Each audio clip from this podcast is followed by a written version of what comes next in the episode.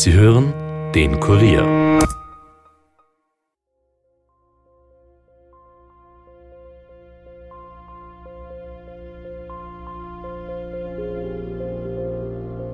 Ich glaube, das war Sonntag in der Früh. Und er sagt, schau, Gerlinde ist tot. Ne? Und er war fertig, natürlich Bruder, ne? Schwester, einzige Schwester. Wir können davon ausgehen, dass Täter und Opfer sich gekannt haben. Ich habe geweint, also meine, meine Tochter wäre die Schwester. So habe ich geweint, ich bin so weit. Ne? Sie war zurückgekehrt, freundlich, psychisch vielleicht ein bisschen labil. Einmal haben sie es eingefangen auf der Straße und da ist ohne Gewand spazieren gegangen. Er hat sich längere Zeit in der Wohnung aufgehalten und er hat vor allem nach der Tat gewusst, dass er sich in Sicherheit befindet. Das war hundertprozentig der. Okay. Ich bin überzeugt davon.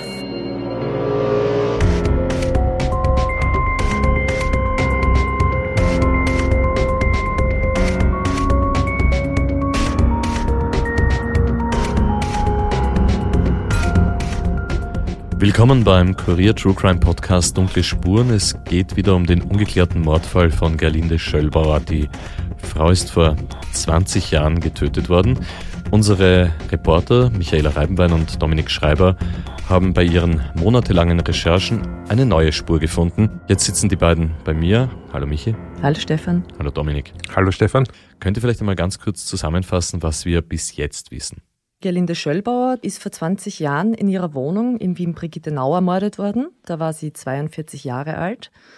Die Frau hat mit ihrem Sohn in der kleinen Eigentumswohnung im Halbertier gelebt und am 20. März 1999 hat sie relativ spät am Abend noch Besuch bekommen. Sie hat schon ihren Pyjama angehabt, als sie ihren Mörder empfangen hat. Das war vermutlich gegen 22 Uhr. Zwei Stunden später war Gerlinde Schöllbauer tot. Und was dann passiert ist, das ist sehr ungewöhnlich für einen Mordfall. Der Täter ist noch sehr lange in der Wohnung geblieben nach der Tat. Er ist also davon ausgegangen, dass die Nachbarn nichts mitbekommen haben und möglicherweise hat er gewusst, dass der Sohn nicht so bald nach Hause kommen wird. In der ersten Folge haben wir ja auch schon erzählt, dass der Täter versucht hat, seine Spuren zu verwischen. Glücklicherweise für die Polizei konnte aber DNA sichergestellt werden und diese Proben sind mittlerweile mit rund 150 Personen verglichen worden. Trotzdem ist der Mörder eigentlich bis heute unerkannt geblieben. Wir haben bei unseren Recherchen nach so langer Zeit noch eine Zeugin gefunden, die sich sicher, dass sie und auch ihr Ehemann den Mörder gesehen haben.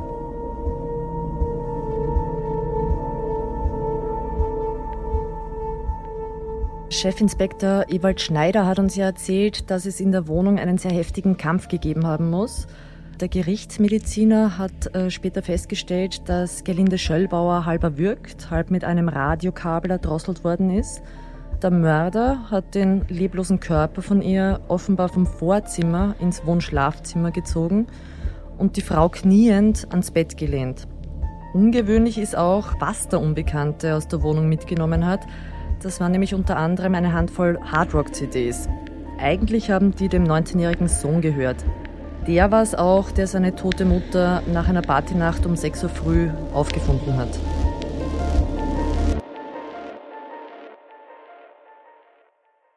Und die war auch fesch, ne? Wirklich. Ja, groß, schlank, wie ein Model. Und die war so jung. Die war sehr jung. Also sie ist zehn Jahre jünger als ich. Ich bin 47er Jahrgang und sie ist 57er. Zehn Jahre Unterschied. Jetzt wäre sie 61. Das ist Rosa Klawasch, eine der wenigen Freundinnen, die Gerlinde Schöllbau gehabt hat und die uns mehr über das Leben des Mordopfers erzählen kann. Frau Klawasch kommt ursprünglich aus Kroatien, sie lebt aber schon seit Jahrzehnten in Wien-Neubau. Die beiden Frauen, die haben sich in den 80er Jahren durch den Bruder des Mordopfers kennengelernt. Als wir die Frau Klawasch nach so langer Zeit kontaktiert haben und ihr erzählt haben, dass wir uns ausführlich mit dem Tod von Gelinde Schöllbauer befassen wollen, da war sie sofort bereit, mit uns über ihre Freundin zu sprechen. Durch den Günther, ne, habe sie gekannt. Weil vorher waren sie nicht so gut, die Brüder, ne. Und ich wollte, dass sie zusammenhalten und so, ne. Wie Familie. Die Freundin hat auch noch die Zeitungsberichte von damals aufgehoben und die hat sie uns auch gezeigt.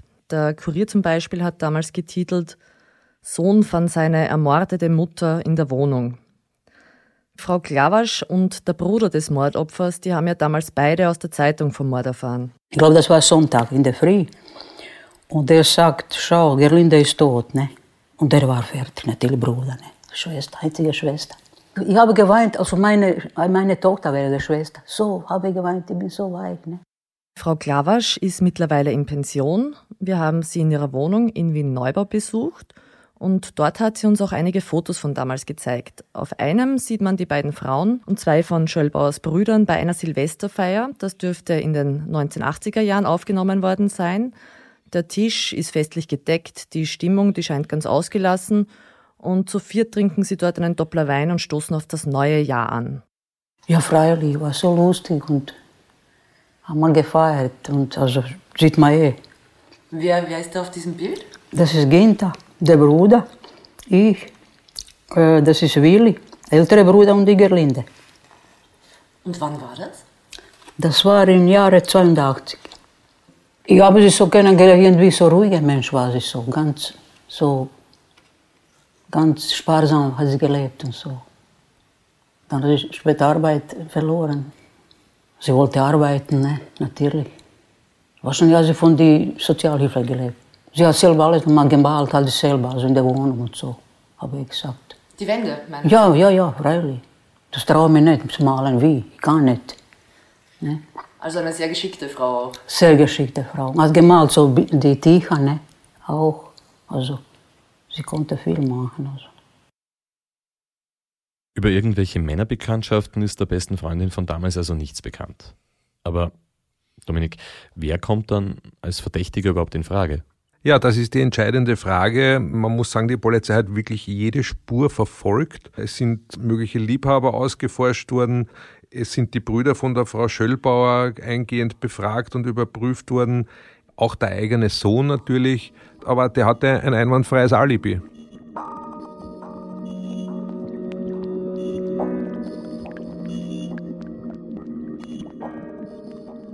Chefinspektor Schneider vom Landeskriminalamt Wien hat in diesem Fall ermittelt. Der kann nur eines mit Sicherheit über den Täter sagen. Er hat sich längere Zeit in der Wohnung aufgehalten und er hat vor allem nach der Tat gewusst, dass er sich in Sicherheit befindet. Er hat nachher noch die Möglichkeit gehabt, dass er sich die blutigen Hände im Badezimmer wäscht. Wir haben Blutspuren im Waschbecken und am Handtuch gefunden.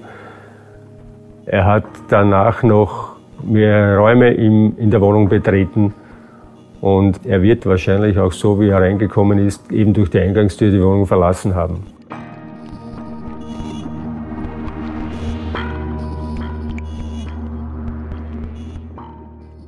Der Täter ist also nach dem Mord noch in mehrere Zimmer gegangen. Der Chefinspektor Schneider ist der Überzeugung, dass er dann auch auf demselben Weg die Wohnung wieder verlassen hat, auf dem er gekommen ist, also durch die Tür. Jetzt ist es aber so, dass viele Bewohner in dem Haus sich da überhaupt nicht sicher sind. Dominik, Sie haben dir da eine andere Theorie erzählt. Die Bewohner, die wir getroffen haben, die sind sich eigentlich einig und glauben, dass der Mörder von der Hinterseite in die Wohnung eingestiegen ist. Man muss sich das so vorstellen, wenn man dann diesen Gang entlang und an der Wohnung vorbeigeht, geht man noch ein Stück über die Stiegen hinunter und dort ist ein kleiner Innenhof. Dort kommt man eigentlich nur hin, wenn man einen Hausschlüssel hat. Oder mit sehr guten Kletterkünsten von außerhalb. Da müsste man über zwei Zäune steigen mhm. und an einer kleinen Bibliothek vorbeikommen. Frau Schöllbauer hat, das muss man sagen, öfter das Fenster offen gelassen, weil sie eine Katze gehabt hat, aber in dieser Nacht war es relativ kalt. Also das Ganze ist theoretisch möglich, aber widerspricht eigentlich allem, was der Chefinspektor Schneider bis jetzt erzählt hat. Stimmt, also die Polizei hält das für sehr unwahrscheinlich, dass der Täter über ein Fenster in die Wohnung gelangt ist, weil es gibt auch so gar keine Spuren, die auf sowas hindeuten. Und man muss auch sagen, dieses Fensterbrett ist in einer Höhe von ungefähr 1,80 Meter. Der Täter hätte vermutlich eine Leiter gebraucht, die ist aber nicht gefunden worden. Und dass der Täter nicht durch das Fenster in die Wohnung gekommen ist oder zumindest den Tatort so nicht verlassen hat, das stützt auch die Aussage der neuen Zeugin, die wir gefunden haben, weil sie ist überzeugt, dass ihr Mann den Mörder nach der Tat getroffen hat. Eine neue Zeugin? Spannend.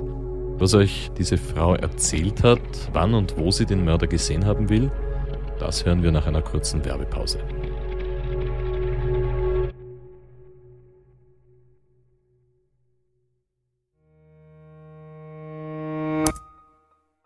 Ja, und bei uns im Podcaststudio ist jetzt Stefan Berndl aus der Kurier Sportredaktion. Auch ihr podcastet und zwar unter dem Titel Nachspielzeit.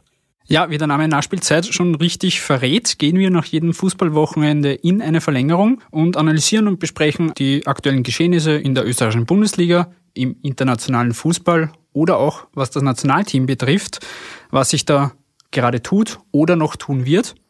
Wir, das ist in dem Fall die Kurier Sportredaktion. Solltet ihr euch als Fußballfans also angesprochen fühlen, dann hört doch gerne bei uns rein, abonniert uns auch gerne. Ich hoffe, wir hören uns.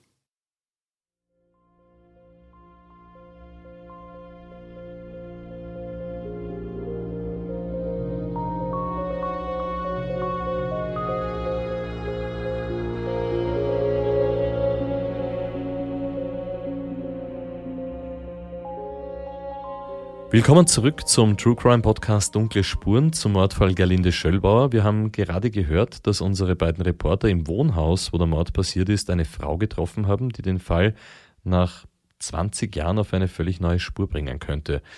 Den ersten Kontakt mit dem Mörder könnte nämlich der Ehemann von dieser Frau in der Tatnacht gehabt haben. Dominik, die beiden wollen anonym bleiben, aber Du hast sie da im äh, Eingangsbereich ja getroffen und hören wir uns einmal an, was die Frau dir erzählt hat.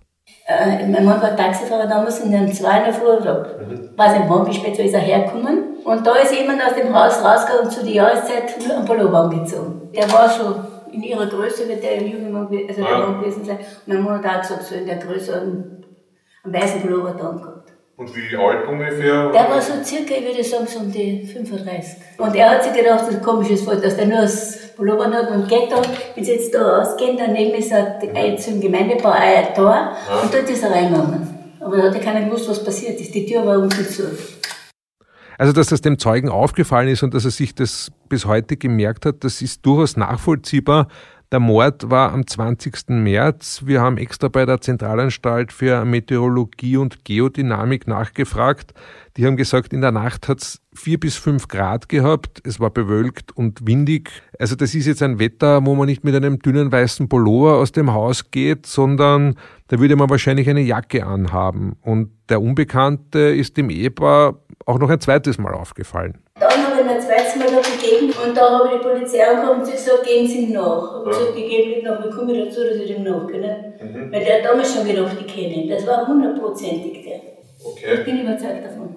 Und ich habe die Polizei angerufen, das zweite, die sind ja jedes Mal so verdächtig verhalten. Wenn er mich gesehen hat, ist er auf die andere Seite gegangen und er hat sich wirklich verdächtig. Und ich habe mir gedacht, er hat mich vielleicht gekannt durch sie, mhm. aber ich habe ihn nicht gekannt. Aber das war so von ihm. Wissen Sie, wie der ausgeschaut hat? Das kann ich halt nicht mehr, es war, er hat gesagt, Mütze aufgehabt, ich kann halt nicht mehr sagen, ein größerer war es.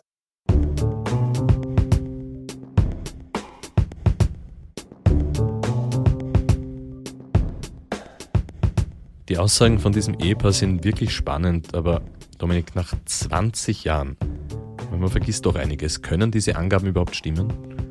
Also vom zeitlichen absolut. Wir wissen, dass der Mord rund um Mitternacht verübt worden ist.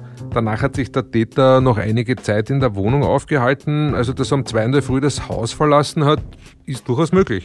Aber das würde dann vielleicht doch auch auf eine Liebschaft hinweisen. Warum hat von der niemand etwas gewusst? Ich meine, nicht einmal der eigene Sohn. Und noch eins, ein weißer Pulli. Wäre der nicht extrem auffällig bei so einem blutigen Mord? Das stimmt, aber äh, vielleicht hat er den Pullover bei der Tat selbst nicht angehabt. Vielleicht hat er aus der Wohnung den Pullover mitgenommen. Das lässt sich nach so langer Zeit jetzt nicht mehr genau klären. Dieser Hinweis, der bei unseren Recherchen aufgetaucht ist, der hat auch die Mordermittler interessiert. Sie haben kurz danach mit den beiden Zeugen Kontakt aufgenommen und wir werden sehen, vielleicht ergibt sich ja da etwas daraus. Also die Chance, dass dieser Mord jetzt nach 20 Jahren noch geklärt werden kann, lebt. Und Michi, auch die Fortschritte bei den DNA-Analysen lassen doch einiges erwarten. Wir haben ja schon in der ersten Folge von unserem Podcast mit dem Innsbrucker Forensiker Walter Parson gesprochen. Und die Entwicklung, die gerade die DNA-Analyse macht, die ist rasant. Im Rahmen des EU-Forschungsprojektes Visage arbeitet Parson daran, der DNA ein Gesicht zu geben. Mhm. Also tatsächlich könnte das Erbgut künftig darüber Informationen liefern, welche Augen oder welche Haarfarbe eine Person hat. An Dingen, an denen wir heute arbeiten, die vielleicht, man weiß es ja nicht, in fünf bis zehn Jahren zur Routineuntersuchung gehören werden, ist die sogenannte prädikative Aussagekraft der DNA oder die vorhersehende mhm. Aussage der DNA. Das ist zwar immer noch eine DNA-Analyse, aber sie hat ein ganz anderes Ziel. Das Ziel ist nicht die Identifikation, die mhm. kommt später, sondern das Ziel ist, aufgrund der DNA abzuschätzen, welche äußerlich sichtbaren Merkmale jene Person trägt, die diese Spur verursacht hat. Die DNA eines Menschen kann uns wirklich verraten, wie jemand ausschaut? Ja, einfach gesagt geht es darum, mittels DNA ein Fahndungsbild erstellen zu können. Das könnte tatsächlich bald möglich sein. Das kann zum Beispiel sein die Hautfarbe der Person oder die Augenfarbe oder die Haarfarbe der Person. Darüber hinaus können wir oder versuchen wir aus der DNA herauszulesen, woher kommt die Person. Wobei man hier zunächst noch äh, vorsichtig sein muss und bescheiden sein muss. Man kann subkontinentale Regionen eindeutig voneinander abgrenzen. Man kann beispielsweise eindeutig sagen, diese Person ist dem europäischen Kontinent zuzuordnen mhm. oder die ist eher dem afrikanischen Kontinent südlich der Sahara oder dem asiatischen Kontinent beziehungsweise dem südostasiatischen Kontinent und so weiter. Also es kann in manchen Fällen hilfreich sein. Das ist keine Zukunftsmusik. In den Niederlanden und in Großbritannien wird das bereits eingesetzt. Allerdings gibt es dort auch eine entsprechende Gesetzgebung, die das möglich macht. Das heißt, für den Fall, dass das bei uns irgendwann mal äh, dann eingesetzt werden soll, bedarf es dann eben auch dieser Gesetzesänderung. Bis dahin gibt es keinen rechtlichen Rahmen für derartige Untersuchungen in Österreich. Das ist richtig. Also diese Entscheidung treffen nicht Wissenschaftler, diese Entscheidung treffen andere Menschen. Da gehören natürlich äh, Juristen dazu, da gehören äh, Gesetzesmacher dazu, da gehören Politiker dazu. Aber nicht nur Wissenschaftler und Kriminalisten erwarten sich riesige Fortschritte in der Forensik, weil gäbe es diese Fortschritte, dann gäbe es auch in alten, aussichtslosen Kriminalfällen völlig neue Anhaltspunkte. Und Dominik, du beschäftigst dich seit vielen, vielen Jahren für den Kurier mit Kriminalfällen. Wie ist da deine Einschätzung? Kann der Mord an der Gerlinde Schöllbauer jetzt, 20 Jahre später, überhaupt noch geklärt werden? Also das ist durchaus möglich. Ein gutes Beispiel für vergleichbare Fälle sind ja die drei Favoriten der Mädchenmorde. Das war Ende der 80er, Anfang der 90er Jahre. Wo sind da die Parallelen? Also damals wurden ja Alexandra Schriefel, Christina Berenek und Nicole Strau in Wien Favoriten getötet. Auch dort war lange unklar, wer der Täter ist, auch ob es sich um einen oder mehrere handelt. Äh, die Verwertung von DNA-Spuren war damals extrem teuer und das ist noch mehr in den Kinderschuhen gesteckt als jetzt im Fall Schellbauer. Und wie wurden die Morde dann geklärt? Damals sind den Favoriten, salopp gesagt, wirklich jedem Handtascheldieb Speichelproben abgenommen worden. Es hat damals einen sehr umtriebigen Hofrat gegeben, der das durchgesetzt hat. Tatsächlich ist dann auch ein Verdächtiger nach einer harmlosen Rauferei überführt worden, weil er da eine Speichelprobe hat abgeben müssen und dann hat es den Treffer gegeben. Damals eine Sensation. Ein weiterer Verdächtiger ist dann 14 Jahre später auch durch so einen DNA-Test überführt worden. Ja, das sind jetzt zwei Täter, es waren drei Mädchenmorde. Ja, das stimmt. Die Polizei hält trotzdem die komplette Mordserie für geklärt. Also es hat in zwei Fällen Schuldsprüche gegeben. Man geht aber davon aus, dass einer der Täter auch noch für den dritten Mord verantwortlich ist. Und bezüglich der DNA war das eben so, dass ein kleiner Fehler den Mörder überführt hat. Das kann jederzeit passieren, als wenn er nicht mehr nur in Favoriten so viele Speichelproben genommen, sondern das passiert ja bei sehr vielen Kriminalfällen. Jede dieser Proben kommt dann in eine Datenbank und wird da verglichen und eines Tages kann es auch in diesem Fall so einen Treffer geben. Weil es natürlich so ist, dass jeder ungeklärte Mord für die Ermittler interessant ist und nie der Aktendeckel zugeworfen wird. Wenn es die Möglichkeit gibt, und hier gibt es die Möglichkeit aufgrund der DNA-Spuren, dass man noch auch nach so langer Zeit einen Täter ausforschen kann, und das ist eigentlich der Grund. Ewald Schneider und sein Team, die lassen ja im Mordfall von Gerlinde Schöllbauer sicher nichts unversucht. Der Fall ist für ihn nicht abgeschlossen. Trotzdem ist der erfahrene Mordermittler natürlich realistisch. Und irgendwann muss man sagen können, es ist alles gemacht. Wenn es jetzt nur einer besser kann, dann soll er es machen. Aber von uns aus ist jetzt alles gemacht. Und dann erst kann man einen Akt, einen ungeklärten Akt von einem Tötungsdelikt halbwegs äh, ruhigen Gewissens zumachen. Vorher geht's nicht. Vorher tut es an jeden Mordkieberer weh, wenn er sagt, wir haben da einen Ungeklärten. Außerdem verfolgt der ja einen Sachbearbeiter, solange er da tätig ist. Weil irgendwann kommt der Hinweis, wurscht woher. Das würde sich auch Rosa Klabasch, die Freundin von Gerlinde Schöllbauer, wirklich wünschen. Gut wäre, ich wäre so froh. Irgendwie. Weil die hat das nicht verdient. Das ist so. Endet mit so junge Haare. Ja. Sie denken noch oft an sie? Freilich denke ich. Denke ich schon. So ein guter Mensch. Im Jahr 2000, dass wir zusammen feiern Silvester bei ihr. Ne? Und sie sagt, wir werden zusammen feiern und sie will Bäckerei machen. Sie hat für uns manchmal zu Silvester Bäckerei gemacht und so. Und das, leider Gottes ist dann weg. Ja, ja. Also umplanen kann man nichts. Wollte man fahren, in Donauinsel oder irgendwo. Fahre immer alleine im Sommer. Ne? Oder Praterallee. Und sogar vielleicht habe ich gedacht, dass wir fahren zusammen irgendwo auf Urlaub. Ich hätte vielleicht ein bisschen bezahlt, warum nicht?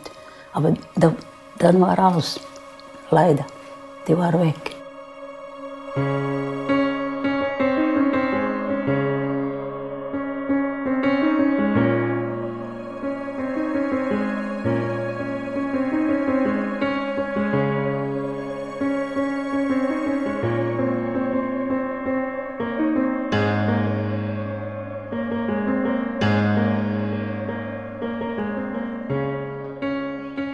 Das war die zweite Folge des Kurier True Crime Podcasts Dunkle Spuren, der Fall von Gerlinde Schöllbauer. Wir danken dem Landeskriminalamt für die Zusammenarbeit und wenn ihr Hinweise zum Ableben von Gerlinde Schöllbauer habt, dann richtet sie bitte direkt an den Journaldienst des Landeskriminalamts Wien 01 31 31 0 33 800 ja, oder natürlich auch gerne an uns per Mail an dunklespuren.kurier.at und wenn euch dieser Podcast gefallen hat, dann hinterlasst uns bitte eine Bewertung auf eurer Podcast-App und vor allem eins, erzählt euren Freunden davon. Dunkle Spuren ist ein Podcast vom Kurier, Moderation Stefan Andres, Reporter Yvonne Wiedler, Michaela Reibenwein, Elisabeth Hofer und Dominik Schreiber, Schnitt Tobias Peböck und Dominik Kanzian, Musik Tobias Schützenberger, produziert von Elias Nabmesnik.